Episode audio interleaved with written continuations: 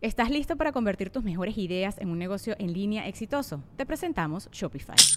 Tal vez no lo sabías, pero nuestro podcast More Than Mamis es un negocio y lo empezamos por supuesto para desahogarnos y hablar sobre la maternidad, no para convertirnos en expertas de ventas y del e-commerce. Así que sí, necesitábamos ayuda para vender nuestro merch y poner en marcha nuestra tienda. ¿Y cómo suena con Shopify?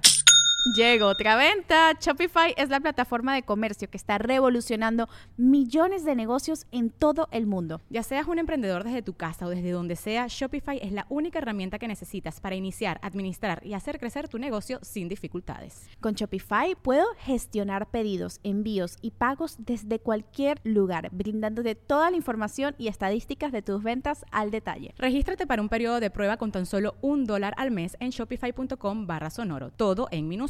Ve a shopify.com barra sonoro para llevar tu negocio al siguiente nivel. Shopify.com barra sonoro. Welcome to the Listening Time Podcast.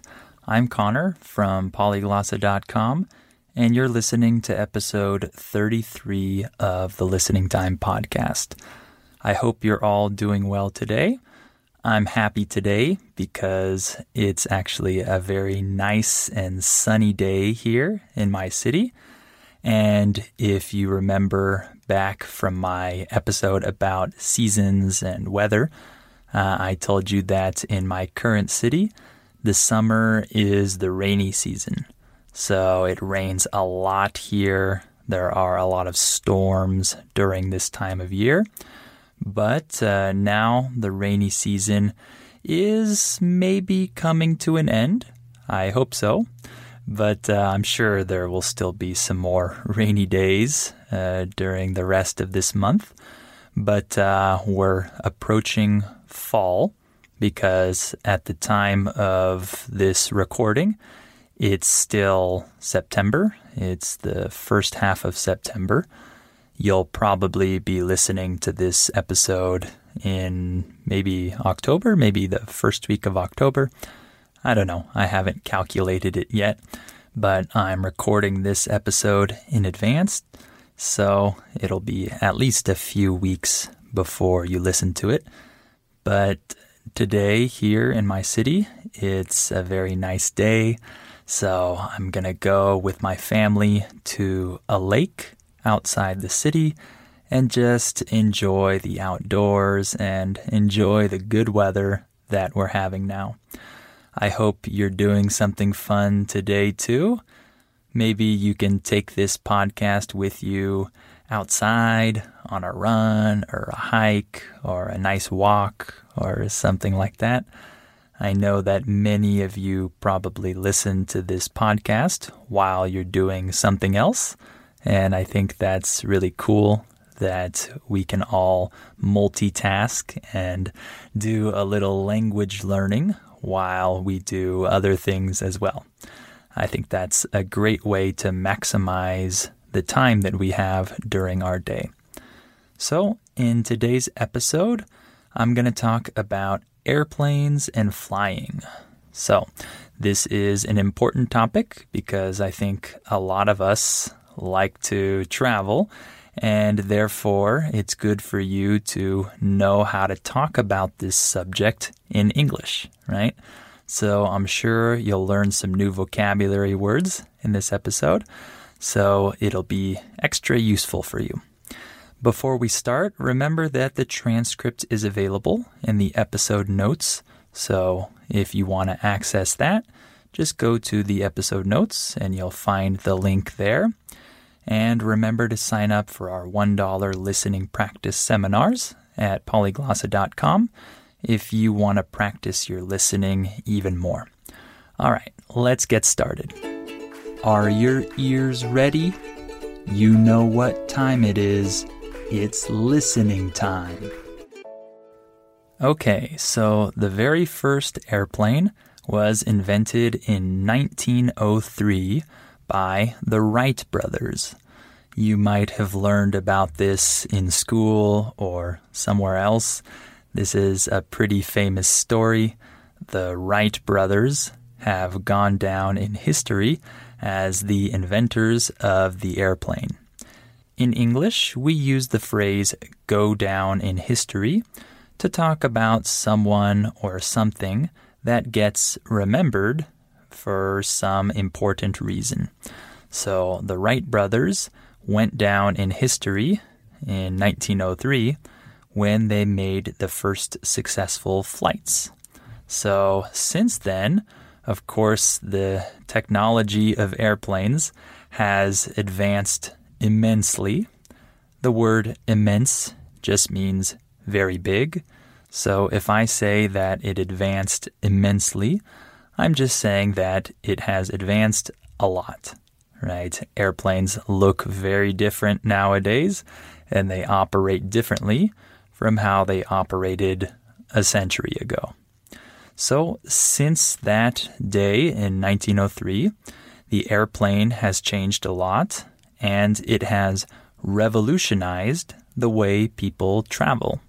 So, in the past, people had to travel by boat or by train or by some other vehicle if they wanted to go long distances.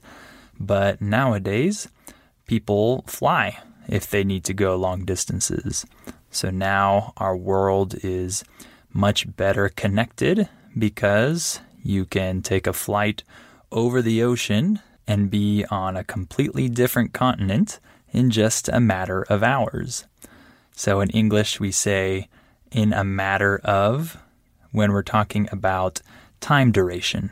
So I can say, uh, we finished in just a matter of minutes. I'm saying that we finished in only a few minutes or some minutes. So you can be on another continent in just a matter of hours. And so, of course, there is a completely different industry around tourism and travel today than there was a century ago. So, let's talk a little bit about booking flights. In English, we use the verb to book to mean to schedule or to buy a ticket or something like that. So, for example, you can book a class with a teacher, right? Uh, for example, I teach online and students book classes with me. Or you can book a flight or book a ticket. So that just means that you buy your ticket. So when you book a ticket or a flight, you have to decide whether you want to buy a round trip ticket or a one way ticket. A round trip ticket is a ticket that includes the flight to your destination and the return flight back home. That's a round trip ticket. And if you buy a one way ticket, this means that you just buy the flight to your destination. It doesn't include the return flight. So uh, that's one decision you have to make.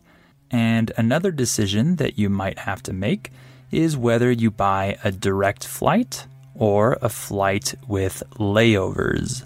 A layover just refers to a stop in a city between your original place and your destination. So, for example, if I buy a flight from San Diego to London, but I have to stop in New York first, this would be considered a layover. I would say that I have a layover in New York before I reach my final destination in London. So I don't like layovers. I'm sure most of you would agree. I prefer direct flights but sometimes there aren't any direct flights between two specific destinations. So sometimes layovers are necessary. So that's another decision that you might need to make. Or maybe you have no choice. Maybe you have to have a layover in a certain city. So, personally, I don't like to have flights that have a very short layover because I don't trust that the first flight will arrive on time. And I'm always scared that I'm going to miss the connecting flight. The connecting flight just refers to the next flight, right? The flight to the next or the final destination. So I'm always worried that the layover won't be long enough. And so what I sometimes do is, for example, if I'm going to fly to Europe and I'm going to fly from California to Italy, for example, I'll first book a flight from like Los Angeles to London, for example, a direct flight, and then I'll book a separate flight from London to the city in Italy. And I'll book this second flight like a day after the first flight. So, in this way, I know that I'll have enough time between my two flights uh, to not miss the second flight. Of course, this means that I usually have to spend the night in the city where I have my layover, but I use this as an opportunity to explore that city a little bit. So I did this in 2019 when my wife and I went to Italy. We stopped in London for a day. I booked two separate flights, one to London and then from London to Bologna, Italy. And so we spent like a day in London and we enjoyed the city for those hours that we had. And we had the peace of mind that we weren't going to miss our next flight. In English, we like to use the phrase peace of mind. We're just saying that you feel at ease, you feel peaceful, you're not worried, you have peace of mind. So that's how I like to book flights when I'm traveling far. But other people don't like doing this. A lot of people buy all of their flights uh, together with one company. And of course, if your first flight is delayed, meaning it's late, delayed means to be late. If your first flight is delayed, the company will put you on another flight uh, to reach your final destination, and you don't need to worry about losing your money, but you'll have to wait for a later flight. I don't like this. I like to just book each flight separately, but that's just me. So now let's talk about the flight itself. In English, when we use the word itself like this, we're saying that we're going to talk about this exact thing, not the things related to it or similar to it. We're going to talk about this exact thing. We're going to talk about the flight itself. So, in my opinion, flying is not very comfortable. So, when you're inside the airplane, I find that the space is very cramped. In English, we use the word cramped to say that you don't have a lot of room to move. So it's a little bit cramped in airplanes. I'm a tall person, so it feels more cramped to me than it does to other people, maybe. So I find that the experience of flying is not the most comfortable one, but it's okay. And in terms of entertainment, I prefer to read books when I'm flying, or I prefer to listen to podcasts. Uh, but of course, if it's a very long flight, then uh, the airplane usually has screens on the back of the seats, and you can watch movies and things like that. And I've only done that a few times because I've only flown to a few very far destinations. So normally I don't have the chance to do that. I normally don't have uh, a screen available on the airplane that I'm flying on. So I tend to read or I listen to podcasts. So that's what I do for entertainment. And in terms of food, uh, in the US, we like to joke about how the food on airplanes is really bad. I don't know if this is true exactly, but this is a stereotype that we have about flying, right? If you fly, you have to endure the bad food. When we say endure, we just mean that you have to deal with this thing. So you have to endure the bad airplane food. Um, I think the few times that I've eaten on airplanes, uh, I haven't found the food that bad, but it's also not gourmet either. But I rarely eat uh, on airplanes nowadays because if I'm flying a short distance, I don't order food. I just uh, wait until I reach my destination.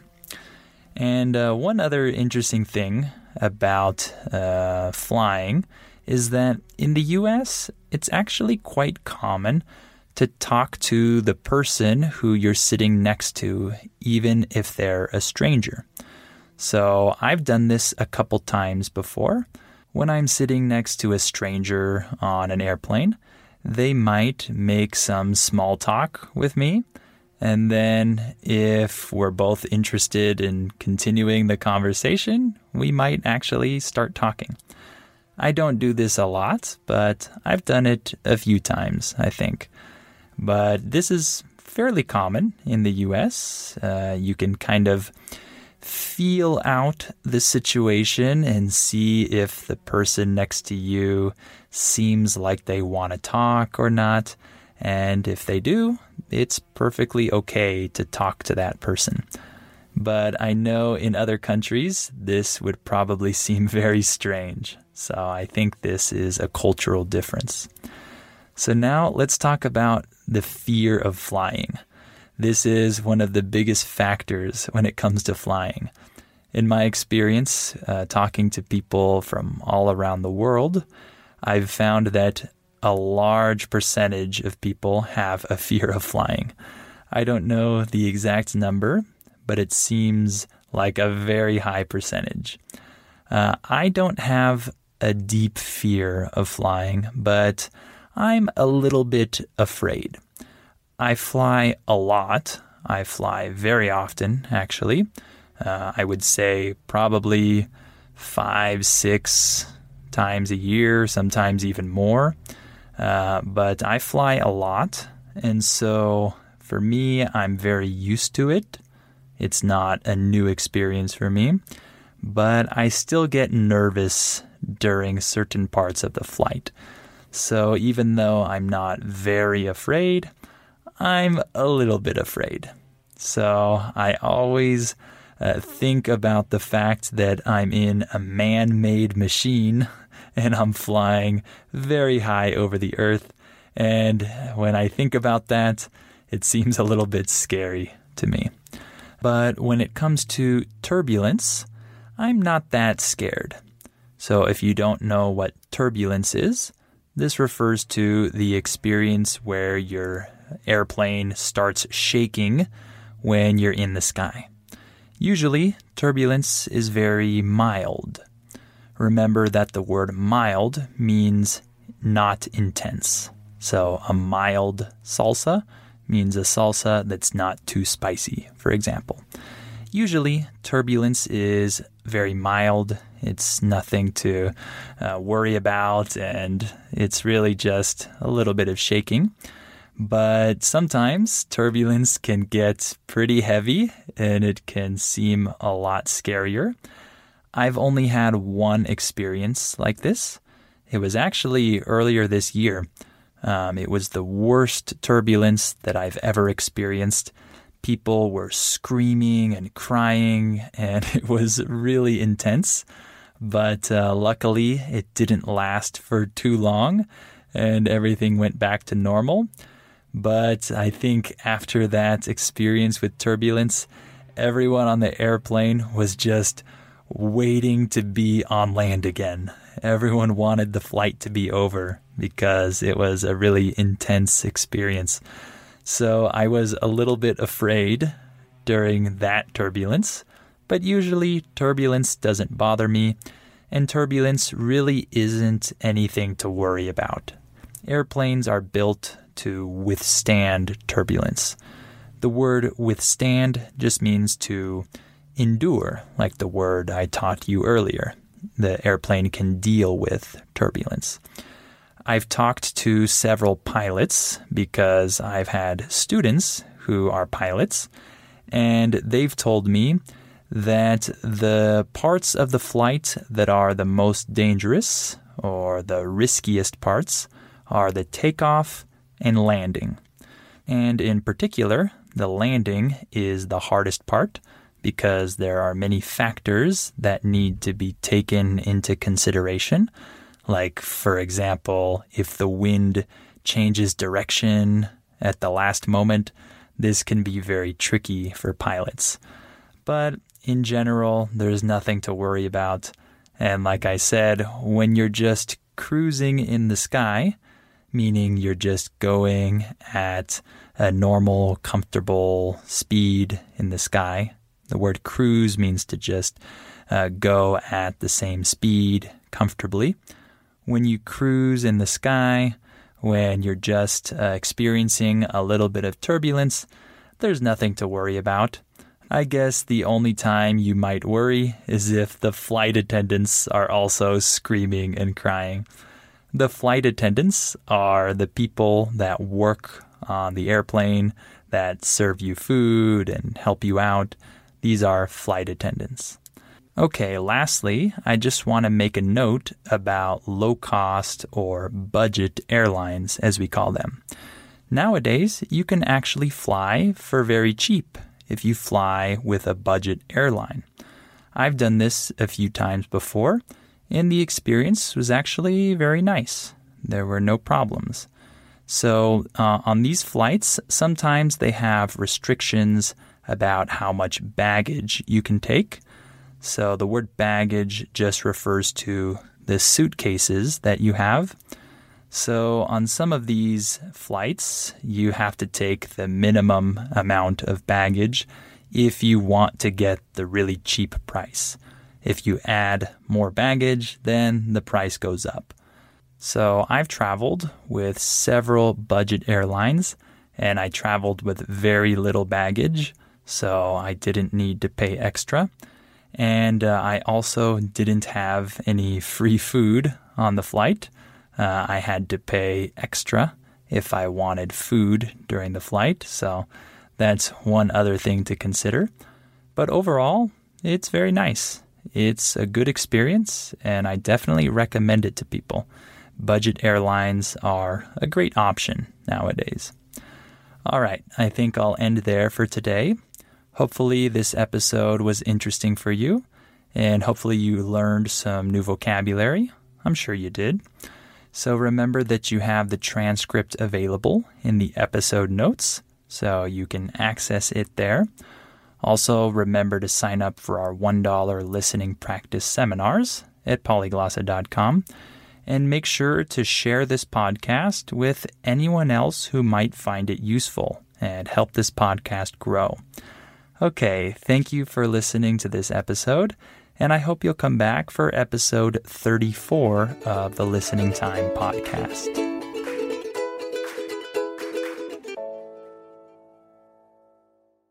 Before we continue, let me tell you about our sponsor, Rosetta Stone. As you all know, learning a language is challenging. Well, Rosetta Stone is a great tool that can help you with this challenge so you can improve your English or learn any of the other 25 languages that it offers. Rosetta Stone has helped millions of people learn foreign languages over the last 30 years. The idea behind Rosetta Stone is to provide you with a more natural and intuitive language learning method compared to other types of courses. Instead of focusing on tests, drills, or boring memorization, Rosetta Stone helps you develop your language skills naturally using interesting stories, dialogues, and visuals. In this way, you'll learn the language a little more like a child learns their first language, not just by memorizing things, but through engaging exposure to the language. Rosetta Stone is also convenient to use because of the flexibility of its lessons. They're full of helpful content, but they're also pretty short, and you can do them whenever you have the time. This will help you work them into your schedule more easily. And one other cool feature that Rosetta Stone has is its speech recognition tool called TruAccent. It can detect the differences between your pronunciation and a native speaker's pronunciation, so it can give you feedback on how you're pronouncing words and help you improve. As you can see, Rosetta Stone is a language learning tool with a ton of value. Don't put off learning that language. There's no better time than right now to get started. For a very limited time, Listening Time listeners can get Rosetta Stone's lifetime membership for 50% off. That's 50% off unlimited access to 25 language courses for the rest of your life. Redeem your 50% off at rosettastone.com slash listening time today. Hello, it is Ryan, and I was on a flight the other day playing one of my favorite social spin slot games on chumbacasino.com. I looked over the person sitting next to me, and you know what they were doing? They were also playing Chumba Casino. Coincidence? I think not. Everybody's loving having fun with it. Chumba Casino is home to hundreds of casino style games that you can play for free anytime, anywhere, even at 30,000 feet. So sign up now at chumbacasino.com to claim your free welcome bonus. That's chumbacasino.com and live the Chumba life. No purchase necessary. VGW Group. Void were prohibited by law. See terms and conditions. 18 plus. ¿Quieres regalar más que flores este Día de las Madres? The Home Depot te da una idea. Pasa más tiempo con mamá plantando flores coloridas, con macetas y tierra de primera calidad para realzar su jardín. Así sentirá que es su día todos los días. Llévate tierra para macetas Bigoro por solo $8.97 y crece plantas fuertes y saludables dentro y fuera de casa. Recoge en tienda y sigue cultivando más momentos con mamá en The Home Depot. Haces más, logras más. Más detalles en homedepot.com diagonal delivery.